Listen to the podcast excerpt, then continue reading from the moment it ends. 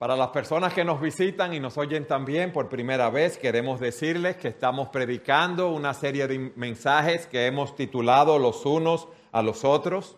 Las escrituras nos enseñan que nosotros somos una familia, somos un cuerpo y que estamos llamados a amarnos, cuidarnos, edificarnos los unos a los otros, de manera que podamos crecer a la imagen de nuestro Señor y Salvador Jesucristo. Estos pasajes, como hemos dicho en otras ocasiones de los unos a los otros, no fueron dados para contemplarlos. No es algo opcional el poder cumplirlos, sino que como creyentes debemos amarnos, servirnos, perdonarnos, cuidarnos, así como Dios nos ha amado, nos ha perdonado, nos ha cuidado.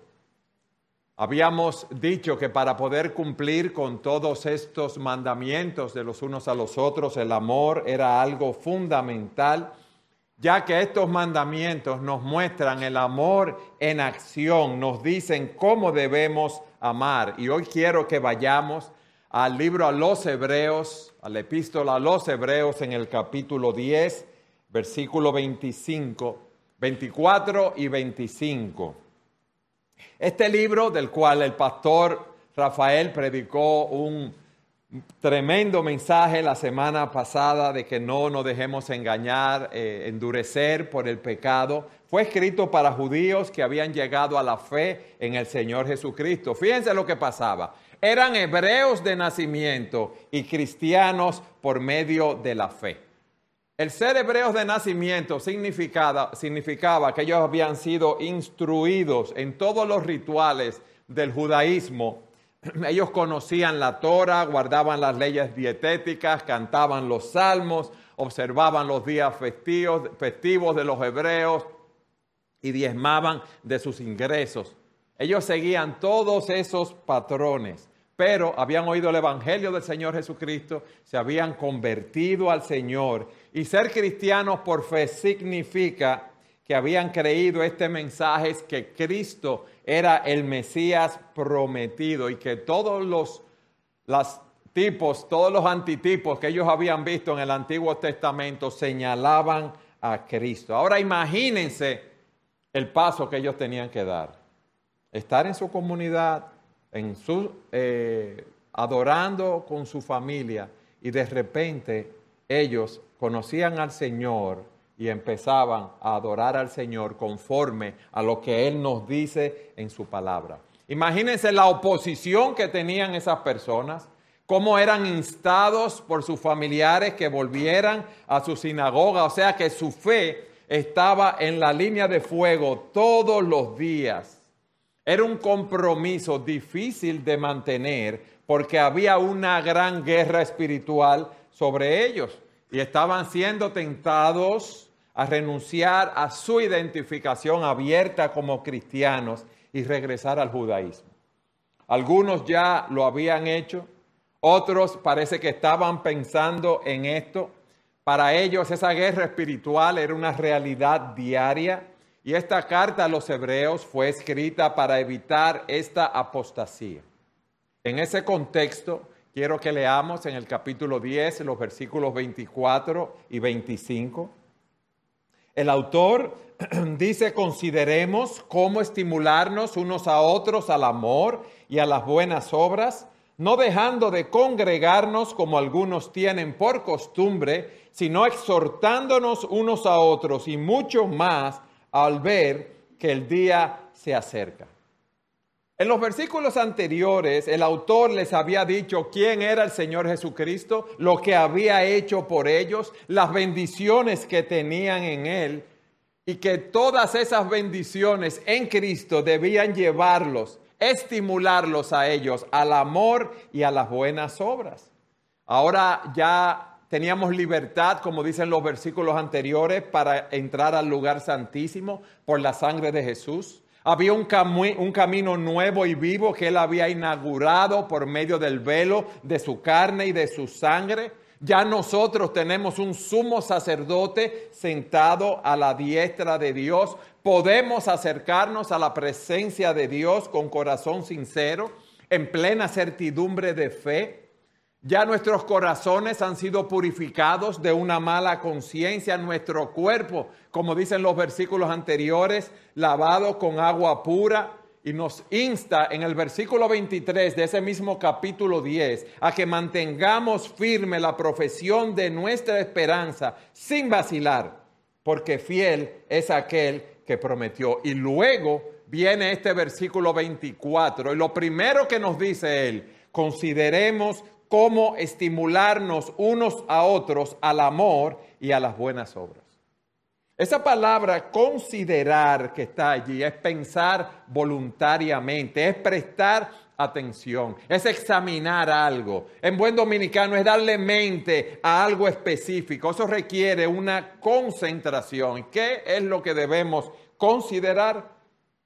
Cómo estimularnos en formas de estimularnos al amor y a las buenas obras. Esa palabra estimularnos en el original eh, es la palabra paroxismo y su significado es apremiar, óyeme bien, apremiar a una persona a que siga un curso de acción, apremiar a una persona a que haga algo, provocarlo. Esa palabra se puede utilizar tanto en sentido negativo como en sentido positivo.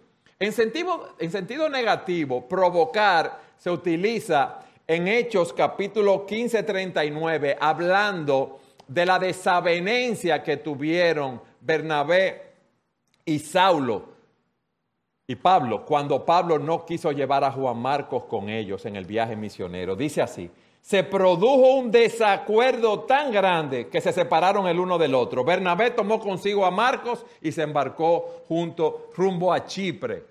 En sentido negativo es así, pero aquí se utiliza en sentido positivo. Tú y yo estamos llamados a provocar, a estimular a nuestros hermanos al amor y a las buenas obras. Consideremos cómo estimularnos unos a otros. Fíjense, está en plural. Lo primero que es una labor de toda la iglesia, no es una labor sola de los pastores. Todos nosotros debemos estar involucrados aquí.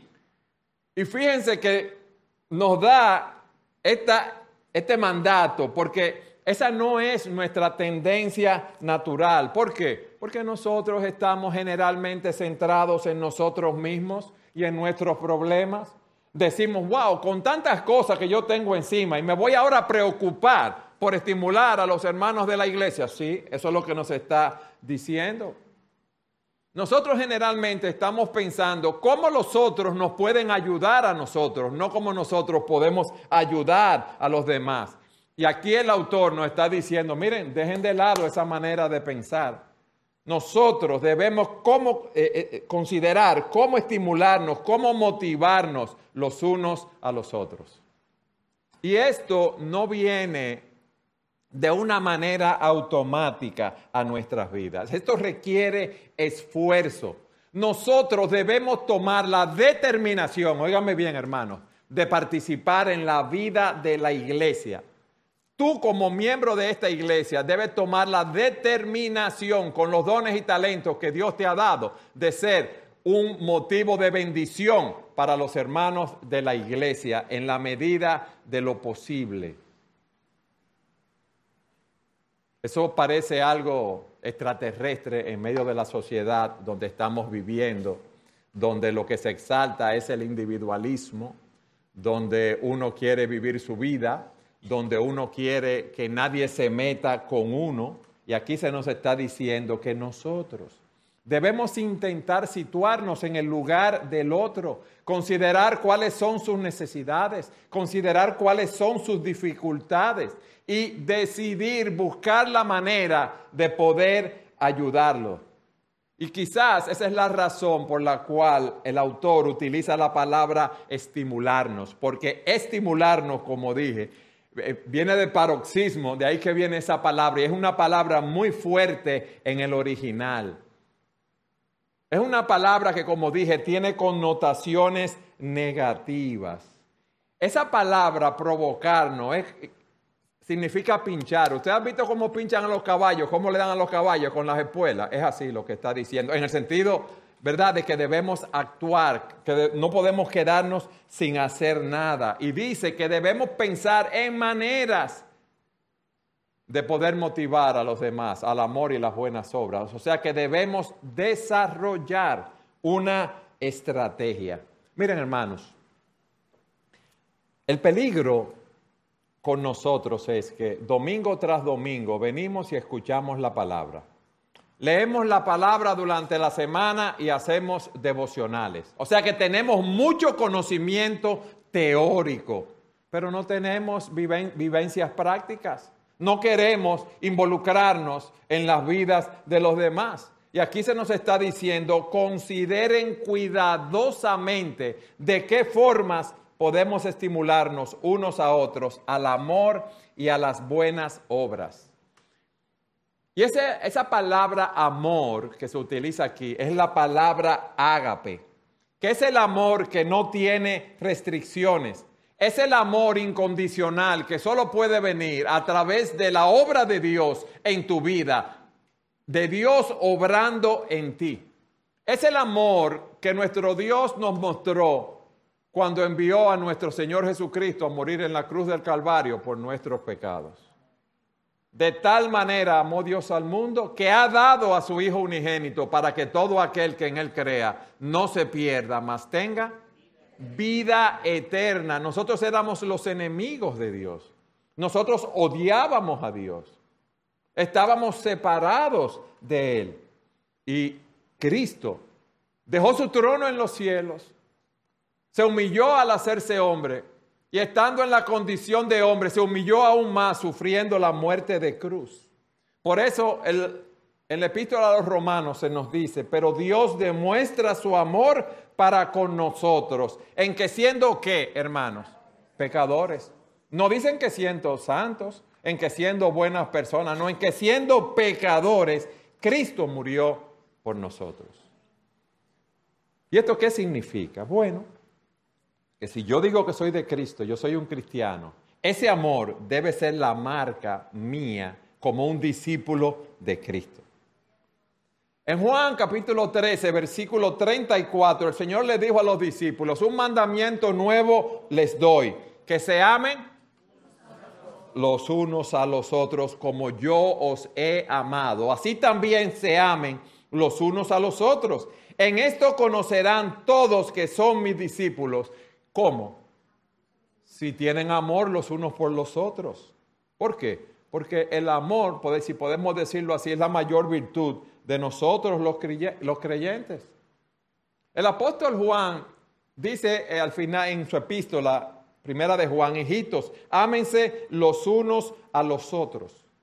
El resumen de la vida cristiana es que debemos amar a Dios con todo nuestro corazón, toda nuestra mente, toda nuestra alma y amar a nuestro prójimo como a nosotros mismos. Fíjense que no dice, ámense a ustedes, no, amar al prójimo como a nosotros mismos. Una de las características, óigame bien, de los postreros tiempos que Pablo le dice a Timoteo, dice, mira Timoteo, en los postreros tiempos van a venir tiempos difíciles. ¿Por qué? Porque los hombres serán amadores de sí mismos. Óyeme bien, la primera característica es amadores de sí mismo.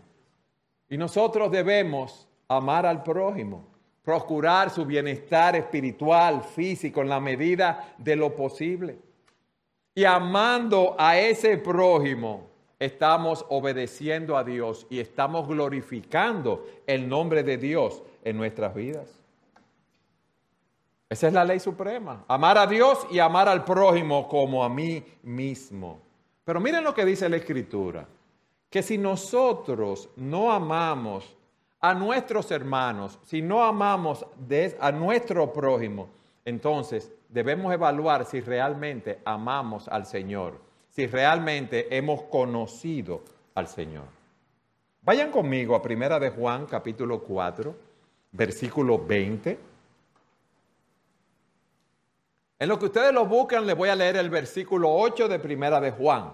El que no ama no conoce a Dios, porque Dios es amor. Y ahora en el versículo 20 dice, si alguien dice, yo amo a Dios, pero aborrece a su hermano, es un mentiroso.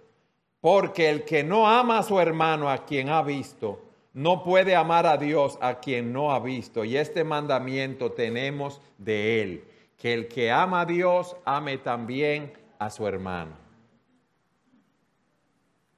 Ustedes ven cómo el autor está relacionando el amor con las buenas obras. El amor es esa actitud interna, esa disposición espiritual que se ve reflejada en las buenas obras que son la evidencia externa de ese amor. Por ejemplo, en el libro de Hebreos, los hebreos mostraban ese amor sirviendo a los santos. En Hebreos 6:10 dice el autor, porque Dios no es injusto como para olvidarse de la obra de ustedes y del amor que han mostrado hacia su nombre. La pregunta es, ¿cómo ha mostrado ese amor? Habiendo servido y sirviendo aún a los santos.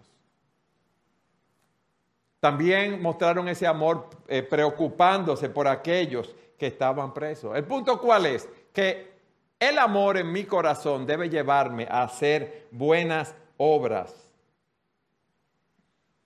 Como dijimos hace un momento, Cristo descendió del cielo para realizar su obra redentora en forma de siervo. ¿Y por qué él tomó esa actitud de siervo? ¿Por qué se hizo siervo? Por amor a nosotros y tú y yo, nuestras obras deben estar motivadas por ese amor. Miren, en 1 Corintios 13:3 dice, hablando del amor, y si diera todos mis bienes para dar de comer a los pobres, y si entregara mi cuerpo para ser quemado, pero no tengo amor, de nada, de nada.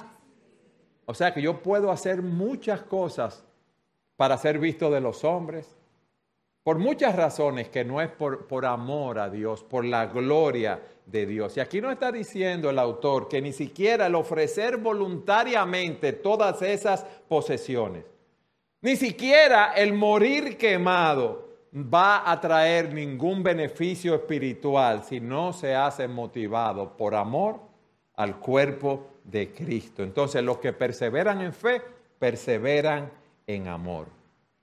Amén. Pero miren qué cosa, miren lo que pasa ahora. Que no es fácil mostrar esos actos de amor. Aquí dice que debemos motivarnos a realizar esos actos, pero es muy duro hacer esos actos de amor con los demás y más cuando alguien no te simpatiza mucho. Va a ser muy difícil sacrificarte por esas personas, pero estamos llamados a hacerlo, a ayudarlos, a bendecirlos a no decirle aquellas cosas que lo pueden lastimar si ellos están en una situación emocional difícil. Debemos amar a nuestros enemigos, debemos amar a nuestro prójimo, debemos ayudar en la medida de lo posible. Si tú eres miembro de la iglesia, tú debes saber lo que sucede en la vida de la iglesia. Tú no puedes estar aislado de la vida de la iglesia. Cada semana recibimos la lista de oración Allí se oran por diferentes necesidades de los hermanos. Se ora por la expansión del reino. Tú puedes tomar esa lista, orar por esos hermanos, llamar a esos hermanos, ponerte a, sus órdenes para tú servirle. Hay hermanos con diferentes necesidades que necesitan ser ayudados a mudarse. Hay hermanos que están enfermos en su casa o en una clínica que necesitan eh, una visita, que le lleven alimentos, que le compren una medicina. Si tú eres parte de un grupo pequeño de la iglesia, tú puedes servir a esos hermanos del grupo pequeño. Tú puedes participar en el equipo que da la bienvenida a las personas que llegan a la iglesia. Tú puedes ayudar a tu vecino inconverso que tiene su auto dañado y, tú estás saliendo de tu casa y está él bregando con el carro que no puede encenderlo. ¿Y qué uno hace? Ay, déjame pasar rápido para que el vecino no me vea y no se me pegue ahora ese problema a mí. Así que uno piensa, vecino, ¿qué le pasa? Venga, yo lo puedo ayudar, no se preocupe. Todas esas cosas nosotros las podemos hacer. El punto es que debemos reflexionar, debemos considerar cómo provocarnos mutuamente al amor y las buenas obras, porque esto no es algo espontáneo. Entonces nosotros debemos considerar a, los hermanos que están a nuestro alrededor, que nosotros podemos servir, ver sus fortalezas, ver su flaqueza y tratar de estimularlos en este sentido. ¿Por qué? Porque somos parte de una misma familia. Nosotros tenemos un mismo Padre celestial. Y si yo veo un hermano y sé que tiene debilidades en ciertas áreas y yo lo puedo ayudar, claro que voy a tratar de hacerlo, pero voy a hacerlo pensando qué lo motiva, qué es lo que lo tiene desalentado, cuál es la mejor forma de abordarlo para tratar esta situación. ¿Qué es lo que pasa que el hermano no está motivado? Y pensar no solamente en la problemática, sino en la forma de yo ayudar a esa persona, acercármele hablar con esa persona, ponerme a sus órdenes, a su disposición, orar por ellos, orar con ellos también, preguntarle en qué cosas lo podemos ayudar, pero debemos considerar cómo estimularnos los unos a los otros al amor y a las buenas obras. Eso es lo primero que nos dice el texto. Pero en segundo lugar, nos da una advertencia, fíjense, versículo 25 no dejando de congregarnos como algunos tienen por costumbre. Ese no dejando puede traducirse de manera más enfática, no abandonando. Y más enfática todavía, no desertando de las reuniones de la iglesia. Ese mismo verbo es el que utiliza el apóstol Pablo para referirse a aquellos que lo habían abandonado cuando él estaba siendo juzgado y lo habían dejado solo. Cuando dice, Demas me ha abandonado. También cuando dice, en mi primera defensa nadie estuvo a mi lado, sino que todos me abandonaron. Y la idea que nos da ese verbo en el original es que se hacía una costumbre. No era la persona que falta de manera ocasional al culto de adoración. Se trata de una persona que falta frecuentemente, que tiene un, alejamiento continuo de la iglesia. Y fíjense, no dejando de congregarnos como algunos tienen por costumbre. ¿Y por qué dice esto? Bueno, porque una de las primeras indicaciones de una carencia de amor por Dios y por el prójimo es cuando el creyente se ausenta de los cultos. Aquí no se nos dice la razón por la cual ellos se ausentaban de los cultos, pero es evidente que había un problema espiritual que estaba eh, afectando a algunos. No se nos dice si eran muchos o eran pocos que estaban faltando a los servicios de adoración. Pero esto revela una fe vacilante. Cuando una persona sin ninguna razón válida, como un problema de salud, una situación de trabajo que tiene un horario rotativo que no le permite, ¿verdad?, eh, ir a la iglesia de una manera regular, eh, no hay una iglesia donde congregarse en el área donde vive hay razones válidas por las cuales hay personas que faltan. Un problema de salud, usted no le puede decir a una persona que venga a la iglesia. Pero aquí hay una fe vacilante. Muchos miembros faltan porque no buscan primero el reino de Dios y su justicia, sino sus propios intereses. Es más cómodo. Eh, eh, eh, estar en algún lugar tranquilo, sin tener que cambiarse, correr para la iglesia para muchas personas. Y muchas personas pueden, todos nosotros, miren hermano, toda buena dádiva, todo don perfecto, ¿de quién desciende? De Dios. Dios nos da las cosas para que las disfrutemos, ¿sí o no? Te dio una casa de vacaciones, te dio un lugar donde ir, una casa en la montaña, en la playa, tú tienes facilidades para salir, disfrútalo, ¿sí o no? Pero no podemos hacer dioses de los regalos de Dios, porque Dios no es agradado cuando ponemos otras cosas delante de nosotros que a Él. Buscar primeramente el reino de Dios y su justicia y todas las demás cosas serán añadidas. Y posiblemente esas personas que faltaban a la iglesia eran niños en la fe. ¿Por qué? Porque no se estaban alimentando de la palabra. Estaban buscando, repito, su propia comodidad. Era un amor al mundo. Estaban buscando su confort. Y Dios era lo segundo o lo tercero en su vida. Otros quizás no se congregaban por temor a la persecución de lo cual hablábamos al principio.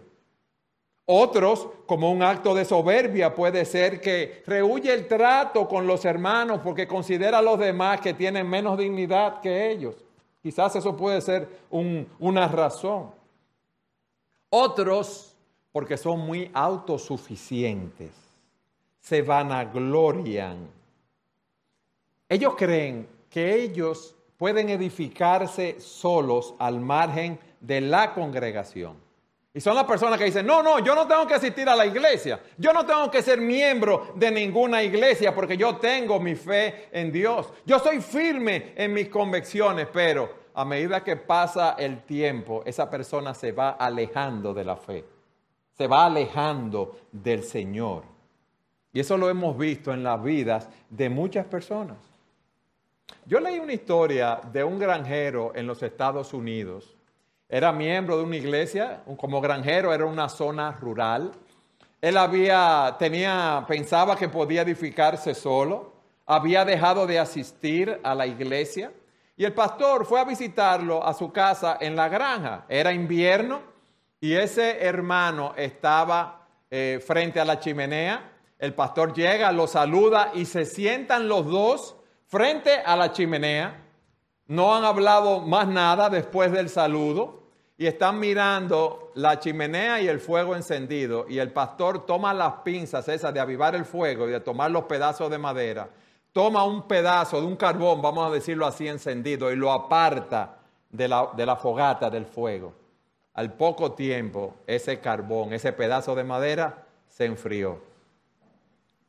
El miembro de la iglesia le dijo, pastor, ya yo entendí su mensaje. El domingo yo vuelvo a la iglesia. Y volvió a la iglesia porque sabía que nosotros somos parte de un cuerpo, somos la familia de Dios, somos el rebaño de Dios y nos necesitamos los unos a los otros, mis amados hermanos. Había otros que quizás no reconocían la importancia del culto de adoración para la vida espiritual de los miembros de la iglesia. Pero quienes abandonan las reuniones por buscar, por la razón que sea, vamos a decirlo así, que no sea válida a la luz de lo que hemos visto, son los que más necesitan ser estimulados para el amor, para el amor y las buenas obras. Hermanos, nosotros venimos aquí y, cuando participamos, desde que llegamos, que empezamos a saludar a los hermanos, tener comunión con ellos, a compartir nuestra vivencia de fe, a compartir nuestras experiencias, somos animados, ¿sí o no? Entonces llegamos al culto empezamos a cantar al Señor. La presencia de Dios está de una manera especial cuando estamos aquí, mis hermanos. Está aquí el Señor con nosotros. Nosotros no venimos aquí a ofrecerles eh, unas devociones individuales y particulares. No, venimos como hijos de Dios a estar en la presencia de nuestro Padre. Y nuestro Padre se goza que nosotros estemos aquí adorándole. Y Él está en medio nuestro de una manera especial. Nosotros nos acercamos a Dios como su pueblo para reconocer y responder a, su presencia a través de los diferentes aspectos del culto de adoración.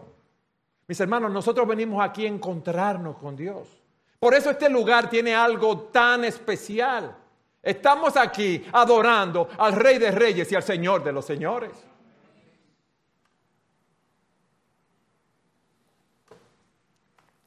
En los diferentes aspectos del culto, somos estimulados. Miren, hermano, ¿Qué hacemos cuando cantamos himnos? Dice Colosenses 3:16 que la palabra de Cristo habita en abundancia en ustedes con toda sabiduría, enseñándose y amonestándose unos a otros con salmos, himnos y canciones espirituales, cantando a Dios con acción de gracias en sus corazones. Mis hermanos, nos, nos enseñamos, nos exhortamos, nos alentamos los unos a los otros. Cuando usted está aquí y ve hermanos que usted sabe que tienen problemas específicos, un cáncer terminal, una enfermedad que lo está afectando y usted ve ese hermano gozoso, alabando a Dios, cantando a Dios aquí, usted es, estimulado, uno es alentado a seguir adelante, mis hermanos. Nos, enseñamos, nos exhortamos con nuestros cánticos de adoración, de alabanza, de confesión de pecado.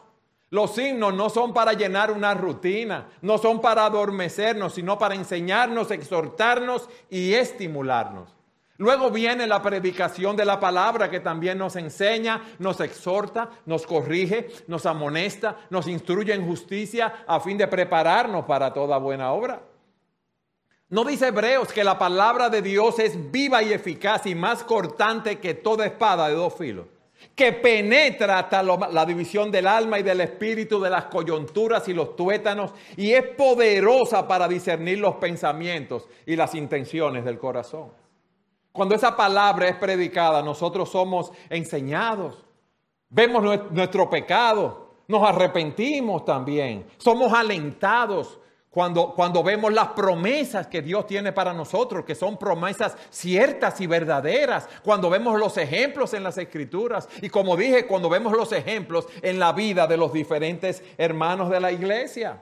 Los demás aspectos del culto, el participar de la cena del Señor, de hacer memoria de la obra que Cristo realizó en la cruz del Calvario a mi favor, cuando elevamos nuestras peticiones como un cuerpo en la presencia de Dios, cuando ofrendamos como una muestra de nuestro amor a Dios y cómo Él ha provisto para nosotros. Mis hermanos, somos alentados a través de todos esos actos del culto. Y cuando tú no estás aquí, tú sabes eh, eso que trae también, desaliento en muchos hermanos, que no te ven aquí. Es que tú no muestras interés en estar con el pueblo de Dios. Considerémonos para estimularnos unos a otros al amor y las buenas obras, no dejando de congregarnos como algunos tienen por costumbres. Y en tercer lugar se nos dice, sino exhortándonos unos a otros y mucho más al ver que el día se acerca. ¿Qué debemos hacer tú y yo? Debemos exhortarnos los unos a los otros. Ver esos hermanos que que eh, están flaqueando, que no están asistiendo a la iglesia para alentarlos, para animarlos, para decirles que vuelvan a congregarse de una manera regular. Esa palabra que se utiliza ahí en el original es la palabra paracletos que se utiliza para el Espíritu Santo como el consolador, el que está a nuestro lado. Y lo que nos está diciendo el autor, ve al lado de esos hermanos. Es tu hermano en la fe. Anímales, confórtalos, ayúdalos en sus necesidades, vela por ellos en medio de sus situaciones, de manera que Él pueda salir de ahí y no se aparte de los caminos del Señor. Por eso el pastor Rafael nos predicaba la semana pasada que debemos alentarnos diariamente. ¿Para qué? Para que ninguno se endurezca. ¿Por qué? Por el pecaño, por el, por el engaño del pecado. Hermanos, no hay o lo voy a decir de esta manera, todos nosotros necesitamos ser exhortados. Aquí no hay el, que sea el superhombre, el superman, no. Yo necesito ser exhortado. Los líderes necesitamos ser exhortados. Los líderes nos exhortamos unos a otros. Los hermanos necesitan ser exhortados. Tú necesitas ser exhortado y tú necesitas poder estimular a otros al amor y a las buenas obras. Ahora mi pregunta es esta ahora. ¿Cuándo fue la última vez que tú exhortaste a otro? ¿Cuándo fue la última vez que tú estabas pendiente de un hermano, de una hermana de la iglesia que tú sabes que tiene una necesidad espiritual o de otro tipo y tú puedes ayudarlo? ¿Cuándo fue la última vez que tú recibiste una exhortación de parte de un hermano? Hace poco, pastor. Ok, ¿y cuál fue tu reacción? ¿Y quién es este hermanito para venir a decirme eso a mí? ¿Cuál fue tu reacción? ¿Tú la aceptaste como de parte de Dios? ¿Tú entiendes que debemos exhortarnos los unos a los otros? ¿Cuándo fue la última vez que tú visitaste a un hermano, a una hermana para exhortarle? Para eso, mis hermanos, no podemos ser turistas en la iglesia, debemos participar de la vida de la congregación.